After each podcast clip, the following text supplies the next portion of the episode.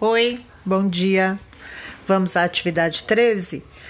Medindo comprimentos. Aqui nós vamos falar das unidades de comprimento. A mais usada por nós é o metro, só que existem medidas que a gente precisa é, de uma unidade maior, como por exemplo o quilômetro. Mas também existem coisas que a gente vai medir que precisamos de unidade menor, que é o centímetro, tá?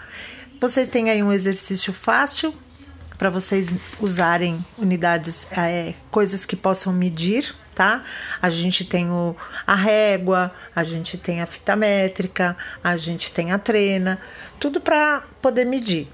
E eu vou postar junto com esse podcast uma tábua com as unidades de medidas para vocês verem, tá bom? Beijo!